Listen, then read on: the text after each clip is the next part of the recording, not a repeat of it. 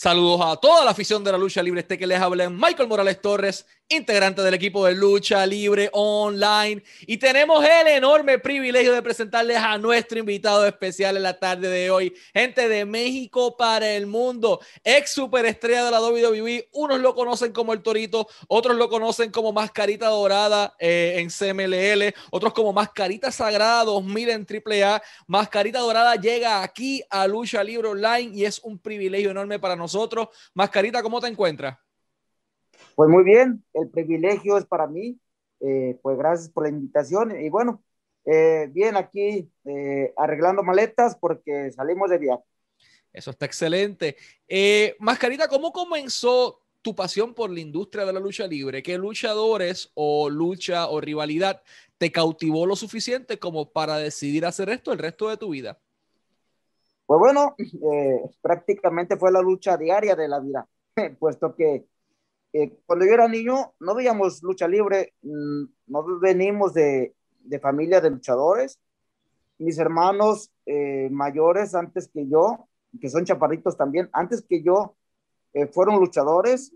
Entonces, bueno, pues en sí, yo llegué a la lucha libre porque tenía otra oportunidad de, de trabajo yo, yo provengo de una familia humilde, de bajos recursos, y es por eso que, bueno, pues no veíamos lucha libre. Eh, no, había que trabajar, pues desde niño yo trabajé, entonces yo no tengo una imagen de algún luchador que yo admirara, no la tengo, pero bueno, eh, yo llegué a la lucha libre gracias a mis hermanos, los mayores, eh, que fue, era este, el pequeño Tiger, que antes luchaba eh, como comandito nazi.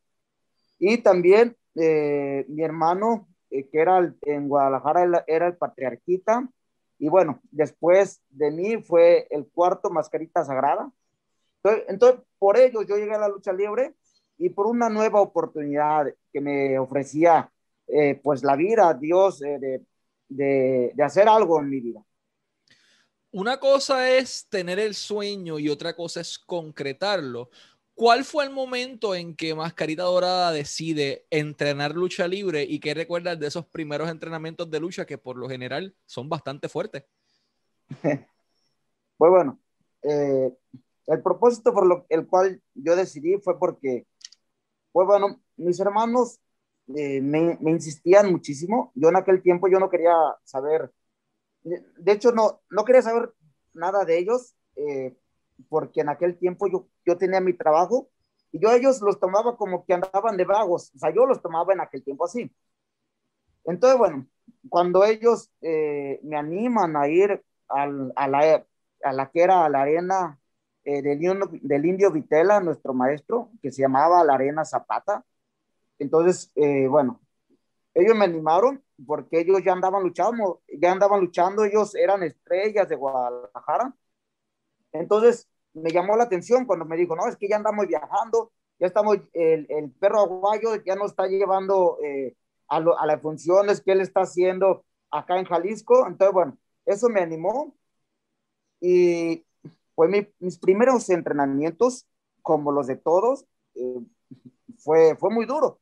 Fue muy duro. Eh, todo el mundo, los que hemos entrenado y los que nos, nos dedicamos a este deporte, Sabemos que los primeros entrenamientos de una persona en la lucha libre arriba del ring, híjole, hasta calentura nos dio. Entonces, hasta calentura fue, fue muy duro. Pero así es el inicio. ¿Y qué recuerdas de esa primera lucha profesional que tuviste? Eh, ¿Qué recuerdas del público? ¿Cómo te sentiste saliendo por esa cortina sabiendo que estabas a segundos de cumplir tu sueño? Pues mira, fue como luchador profesional, ya fue en un evento de AAA, eh, en un, un, evento grabado para la televisión, ya como mascarita sagrada. En realidad, mira, yo estaba bloqueado. Mi cabeza estaba bloqueada. Lo único que quería era, yo ignoraba el público, ignoraba las cámaras porque estaba bloqueado. Yo quería hacer mi trabajo, lo quería hacer de la mejor manera. Entonces, eh, yo subí bloqueado al ring y así de esa misma forma bajé. O sea, mi cabeza, yo en verdad estaba bloqueado. Y fue lo que hice. De hecho, me acuerdo muy pocas cosas de la lucha. pero sí estaba muy novato. O sea, eh, soy sincero, estaba muy novato. Eh, yo me sentía, me sentía incapaz de portar el personaje tan importante que es el personaje de los luchadores minis, de la categoría mini. En Mascarita Sagrada es el más importante en la lucha libre. ¿Ok? Entonces, yo no me sentía capaz de portarlo. Entonces, es por eso que, así como subí todo bloqueado, así bajé. Y así estuve durante mucho tiempo. Y entonces llegas a AAA, portas esta nueva identidad, Mascarita Sagrada 2000. Mencionas que tal vez no estabas listo en aquel momento para eso, pero se le echaron ganas y tuviste éxito con ese rol. ¿Cómo fue tu experiencia eh, portando ese personaje que tanta historia creó en México? Pues mira, al principio fue, fue muy duro, porque yo, yo, yo en mi cabeza, simplemente por la fama, sin ver a Mascarita Sagrada primero, simplemente por la fama, yo en mi cabeza, en mi entender, yo decía, no, esto no es para mí, es mucho, yo no estoy preparado. De hecho, cuando Antonio Peña me, ofreció el personaje, yo le dije, dije, no, señor, por favor, denme oportunidad con otro nombre. Entonces, bueno, total que a final de cuentas me puso el personaje de Mascarita Sagrada. Entonces, eh, mis inicios fueron duros, porque yo los días que no, que no tenía eventos, yo me iba, me iba a entrenar eh, todo el día y regresaba al apartamento donde yo vivía, nada más regresaba a dormir. Yo, o sea, todos los días despertaba porque yo estaba traumado prácticamente. Entonces yo me iba al gimnasio y todo el día estaba entrenando y regresaba solamente a dormir. Y así era, así fue durante mucho tiempo. Eh, todo el tiempo que estuve en la Ciudad de México y que no, que, que, no, que no tenía luchas, era lo que yo hacía todos los días. Entonces, pero bueno, eh, ahora sí que dicen que la práctica hacia el maestro. Eh, pues fíjate que gracias a que yo no vi al primer mascarita sagrada, simplemente yo en mi cabeza lo tenía como un superhéroe, como, no, no superhéroe, sino como, como un super luchador el cual, el cual yo, no, yo no podía eh, decir que era similar a él. O sea, yo en mi cabeza, sin verlo. Entonces, gracias a eso, eso me impulsó a meterle galleta, como dijeron ustedes. Eh, o sea, meterme al gimnasio y pues darle, darle duro. Y bueno, cuando menos acordé, pues bueno, ya había superado eh, al, al ya, ya, ya había, ya había yo descubierto habilidades que no conocía. Posterior a esto, eh, te marchas de AAA, llegas al Consejo Mundial de Lucha, eh, esta vez con una nueva identidad, estamos hablando de Mascarita Dorada. ¿Cómo fue esa transición de AAA, que tal vez es más espectáculo, más lo que es wrestling related como en Estados Unidos, versus el Consejo Mundial de Lucha, que es la meca de la lucha libre? Pues bueno, mira, ese cambio eh, fue duro porque yo no lo había asimilado. De hecho, cuando yo dejé el AAA, simplemente yo quería, yo en ese momento yo quería salir. Y entonces, bueno, de alguna manera yo llegué al Consejo Mundial, lo cual nunca estaba, nunca estuvo en mis planes. Llegué al Consejo Mundial y cuando yo me presento en la Arena México, en la, Arena México le llaman los luchadores el templo de la lucha libre. Cuando yo me presento en la Arena México, arriba en, el, en el ring, agarro y me cambio la máscara en un evento grabado para la televisión. Yo no, no había sentido el cambio hasta ese momento. O sea, ese momento eh, se me vinieron unos momentos, unos eh, sentimientos encontrados, eh, los cuales, mira, yo, por el ritmo de vida el cual he tenido, pues eh, me he vuelto una persona dura. Eh, pero en ese momento que cambié la máscara, eh, así de la nada, dije, o sea, se, me, se vino un, un, un, bueno, se me vinieron las lágrimas. Yo no me lo esperaba, o sea, yo estaba enfocado en que subía, me iba a cambiar la, la, máscara porque era lo que yo quería, hacer el cambio arriba del ring, hacer, hacerlo en esa, en esa arena tan importante para la lucha libre. Pero bueno, eh, fue difícil, e, solamente en ese momento fue difícil. Posterior a una corrida exitosa con el Consejo Mundial de Lucha, recibes la llamada que muchos luchadores esperan en, su carrera. Estoy hablando de, de, WWE porque después de SMLL te marchas a AAA y ahí es que entonces, si no me equivoco, llega esa oportunidad de WWE. ¿Quién es la persona que inicialmente lo contacta y cómo surge la oportunidad para que Mascarita Dorada llegue a WWE? Mira, la persona que me contactó fue Durango Kid. Durango Kid es el hermano de Histeria, entonces él fue quien me contactó. Él fue, de hecho me llamó y me, pidió las fechas y de casualidad yo las tenía disponibles. De casualidad porque, bueno, gracias a Dios, y digo que es gracias a Dios, eh, siempre me he mantenido muy ocupado. Y en ese tiempo yo estaba trabajando para, para Lucha Baboon, para Lucha Libre USA y para un programa de televisión en Los Ángeles. Entonces andaba muy saturado de trabajo. Y cuando él me llamó, eh, ahora sí que yo digo que eso fue de Dios, porque yo tenía las fechas que él me pidió, las tenía disponibles. Uh. Entonces, bueno, se las di, se las di y fíjate lo que él me dijo. Me dijo, no van a contratar a ningún chaparrito, dijo, nada más quiero un chaparrito para los eventos de televisión que tienen en México. Me dijo, pero estoy seguro, dijo, la idea de ellos es que nada más lo quieren para sí, para un solo evento. Pero estoy seguro que a ti te van a contratar. Y bueno, así se dio. Eh, ahora sí que yo no me lo esperaba, pero de, esa manera es que llegué yo a WWE. ¿Qué recuerdas una vez pones el bolígrafo en el papel y firmas un contrato con la empresa? ¿Qué recuerdas de tus primeros días en aquel sistema de desarrollo de WWE que también era súper complicado? O sea, era bien fuerte, eh, había mucha competencia. ¿Cómo fue tu experiencia en el territorio de desarrollo de WWE? Eh, fue un poco como confusa, eh, porque en sí no sabía qué era lo que iban a hacer conmigo, eh, puesto que pues no habían llevado más chaparritos a luchar. Eh, yo no sabía si, si me iban a, poner, si me iban a, poner a luchar, si no me iban a poner a luchar. Entonces, bueno, yo nada más sabía que tenía una nueva oportunidad para demostrar lo que soy arriba del ring y para demostrarlo a nivel mundial.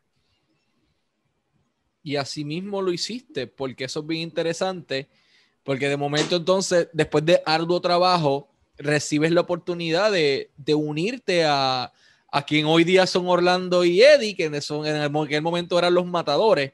¿Cómo surge esa idea de que ya no es mascarita dorada, ahora va a ser el torito junto a los matadores? ¿Cómo ocurrió eso? Eh, pues al parecer, eh, esta idea ya la traían Orlando y, y.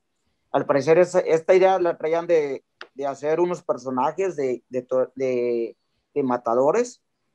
Entonces, bueno, eh, pues todo, como que todo encajó, porque fue en, en, ese momento yo, pues yo estaba arribando a WWE, yo estaba, yo ya estaba viajando en aquel tiempo a Tampa, Florida, que era donde estaba, eh, donde cuando todavía no, no, no cambiaba, no se mudaban a, a NXT.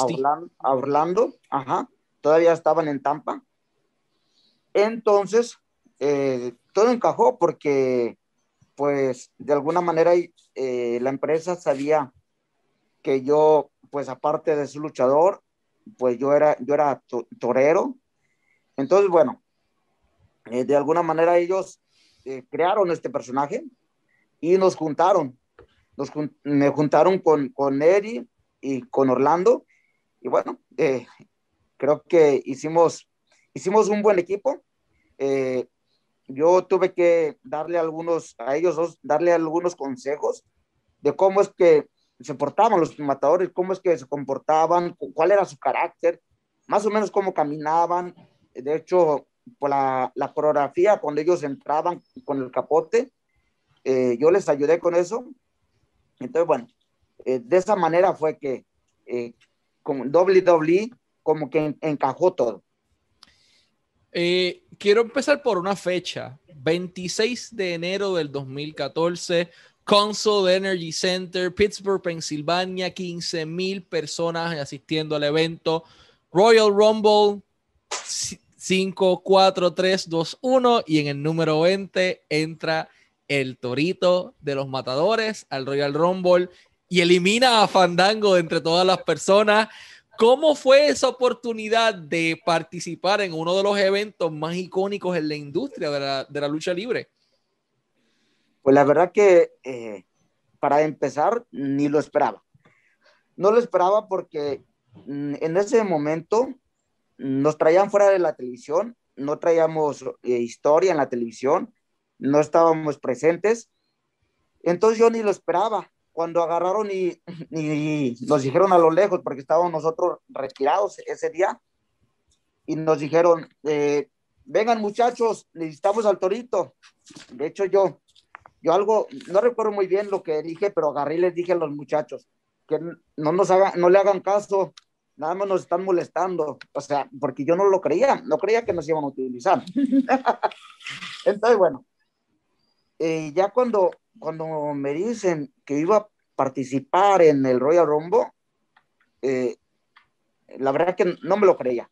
O sea, eh, participar en ese evento tan importante, y que me dejaran a mí subir al ring, porque al principio no era así, al principio fue muy difícil.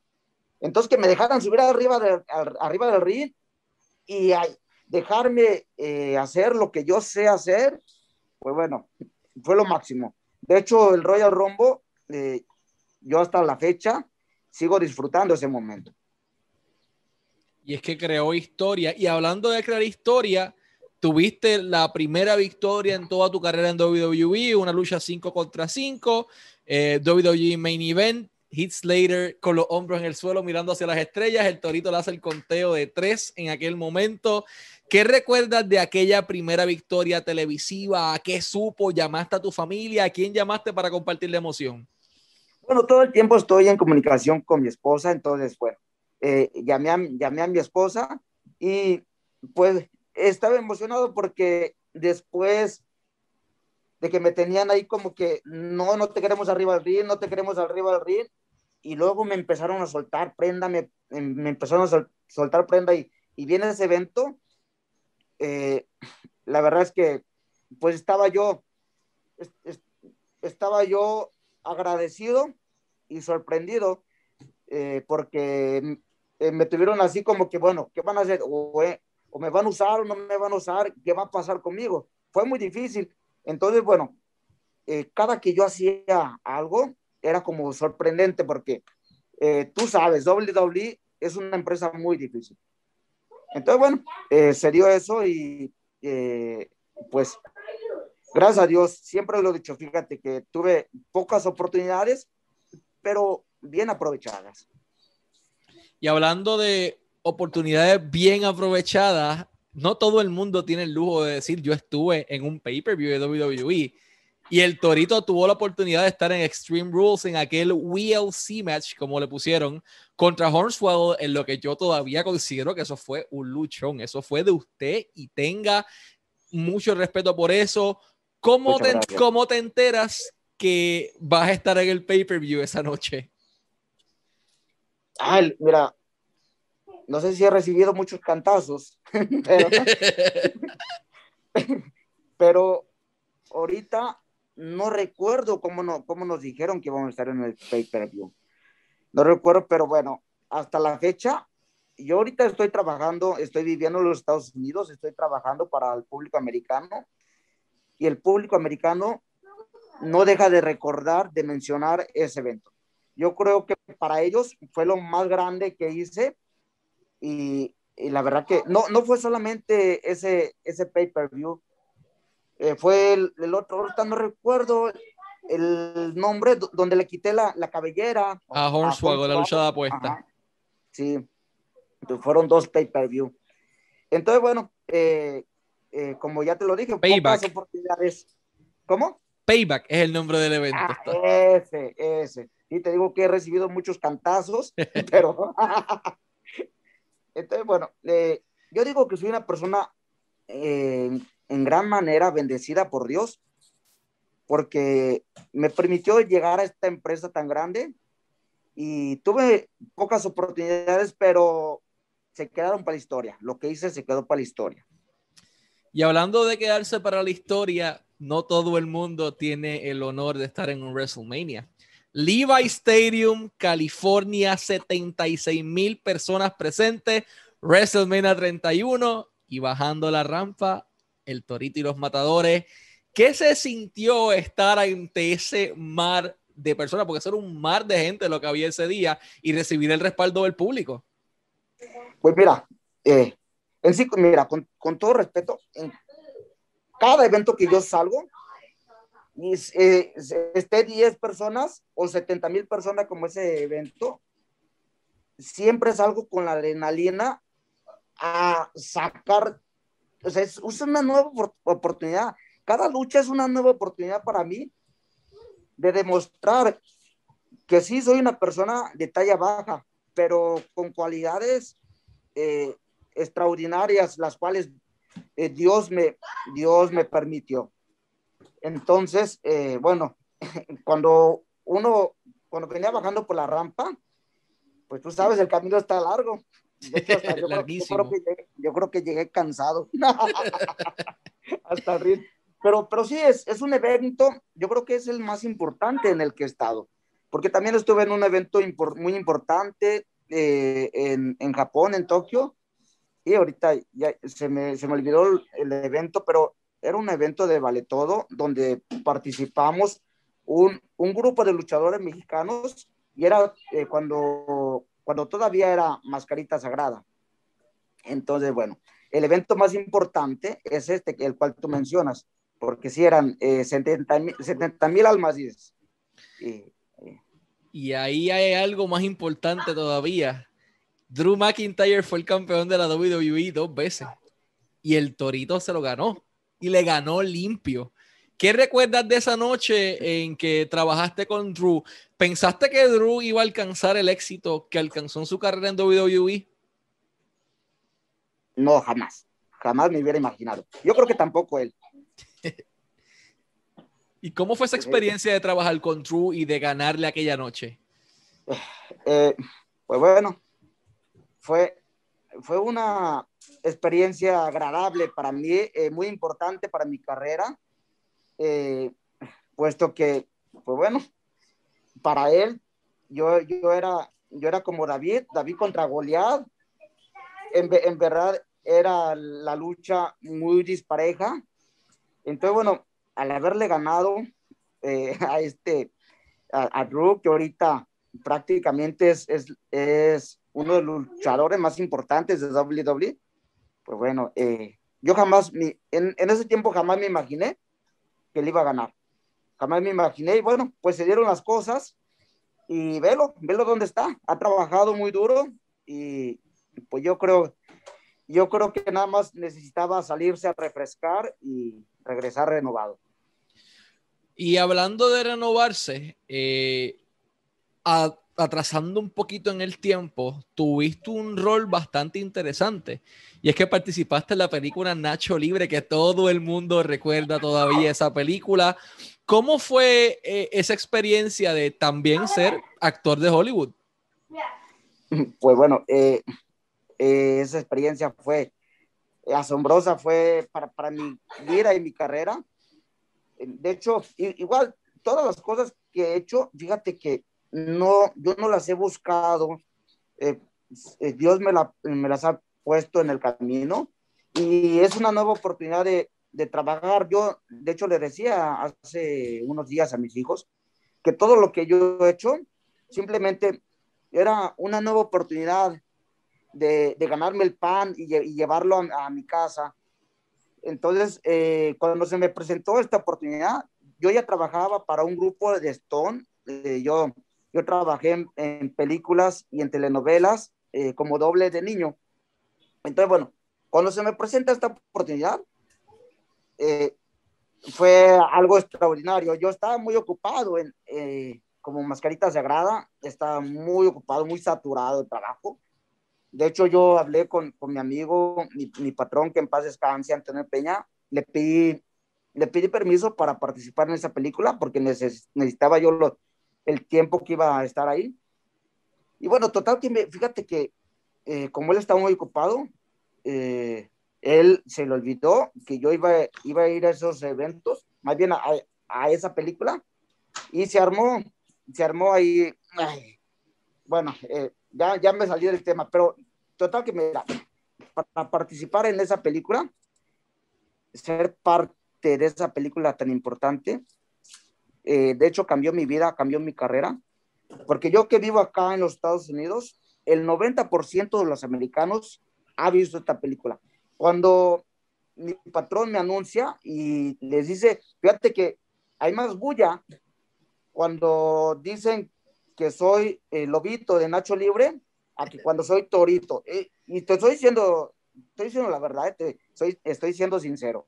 Hay mucha más bulla y no se compara eh, cuando dicen eh, de, de, Nacho Libre, lobito, ya, no se compara cuando me anuncian como lobito o como el torito. ¿Cómo fue eh, volviendo al tema de la lucha, esa rivalidad que tuviste con Hornswoggle, que para ser personas de estatura baja no mostraron límites en el cuadrilátero. O sea, ustedes se dieron con todo y ya habíamos visto lo que habías hecho en AAA, lo que habías hecho en CMLL, en Japón y en el resto del mundo, pero distinto es que la empresa principal del mundo ponga toda su fe en, dos talentos que son extremadamente talentosos, pero que tal vez en otro momento histórico de la empresa no hubiesen tenido la misma oportunidad. ¿Cómo se sintió que eh, depositaran toda su fe en ustedes y cómo fue trabajar con Hornswoggle? Pues mira, trabajar con Hornswoggle, eh, aprendí a trabajar con él. Te digo que aprendí porque siempre, tú sabes, los minis de México, pues bueno, son minis que pues no son chaparritos, ¿verdad? Entonces, eh, llegar y trabajar con otro de mi tamaño en la empresa más grande del mundo fue al principio difícil. Me tuve que adaptar, tuve que adaptarme y tuve que, que como que revolucionarme. Entonces, pero fue, una, fue, fue mi mejor oportunidad, eh, porque eh, él, él, de hecho, él me daba la oportunidad cuando WWE dijo, no, con este encaja. O sea, yo encajé con él para trabajar. Y, fue eh, mostrarle al mundo lo que nada más en México y en Japón y en otras partes habían visto, pero no el público de WWE y lo hicieron con mucho éxito. Eh, posterior a tu salida de, de WWE, ¿a dónde va Mascarita Dorada? ¿Qué hace con su carrera? Porque hemos visto también que tienes tu propia empresa de lucha libre, si no me equivoco, en Nashville, ¿correcto?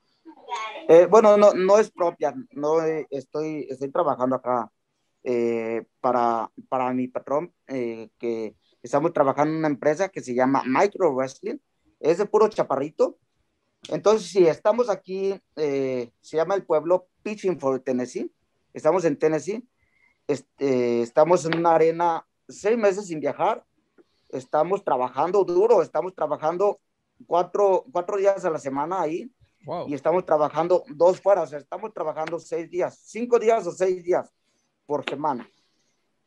Entonces, bueno, estamos aquí sin viajar seis meses, seis meses, y el resto de, del año seguimos viajando. Por ejemplo, el día de mañana eh, arrancamos la gira y en 32 días hacemos 30 eventos. Entonces nos mantenemos, nos mantenemos muy ocupados, muy, muy ocupados. Es por eso que cuando, cuando AAA eh, me contactó para regresar como mascarita sagrada, yo de hecho, yo nada más le pude vender los eventos más grandes, que fueron los eventos de AAA, pero, perdón, de los eventos de, de televisión, eh, pero irme de lleno mm, eh, no, puedo por el momento. estoy muy saturado.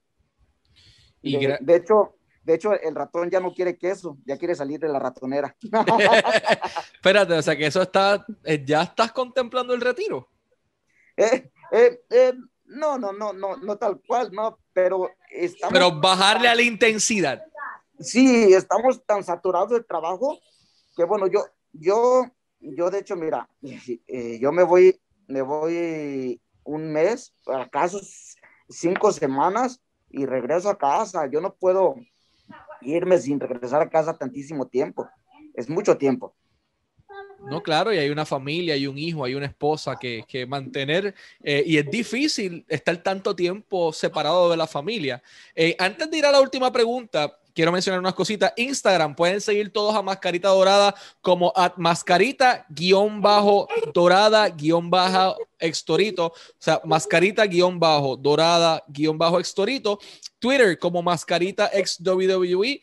Mascarita ex WWE en Twitter, en Facebook el fanpage como Mascarita Dorada y Roberto Benjamín también en Facebook, que es la cuenta que tiene el checkmark que, que todo el mundo está buscando, pues esa es la oficial.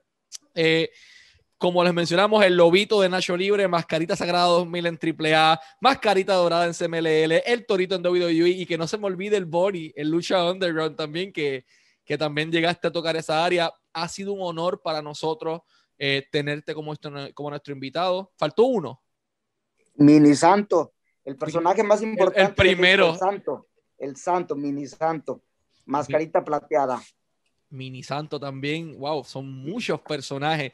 Y de hecho, de eso es mi última pregunta. Eh, ¿Cuál ha sido la clave del éxito detrás de su carrera que no importa el personaje que usted le den o le asignen, siempre logra hacerlo mejor con él y sacar oro? Eh, yo creo que la disciplina y el respeto es muy importante en este negocio. Eh, si tú no, si no, tú no sientes respeto por este deporte, para mí es un deporte. Eh, para mí no es circo, maroma y teatro, no, no, no, para para mí es un deporte, por eso llegué a la Arena México y demostré, donde quiera que he estado, he demostrado, porque soy una persona eh, disciplinada, soy una persona que ama este deporte. Y yo, yo creo que esa es la clave, eh, es la clave, y bueno, si tú eres disciplinado, respetuoso, y,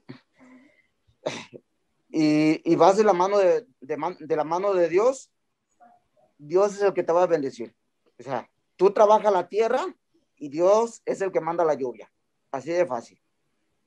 Amén. Y esa entiendo que es correcto. Esa ha sido la clave del éxito porque no importa dónde usted ha ido, se ha fajado y ha dado el 110% y todos los fanáticos, créeme, le agradecemos por eso. Mascarita Dorado, un honor haberlo tenido como nuestro invitado aquí en Lucha Libre Online, siempre deseándole el mayor de los éxitos, tanto en su vida profesional como en su vida personal, y mucho éxito siempre, y gracias por su tiempo. Muchas gracias a ustedes, eh, gracias a ti en lo personal, y gracias a todo el público que, bueno, va a ver esta entrevista, y pues bendiciones para todos. Este fueron Mascarita Dorada y Michael Morales Torres para Lucha Libre Online, la marca número uno de Pro Wrestling y Combat Sports en español.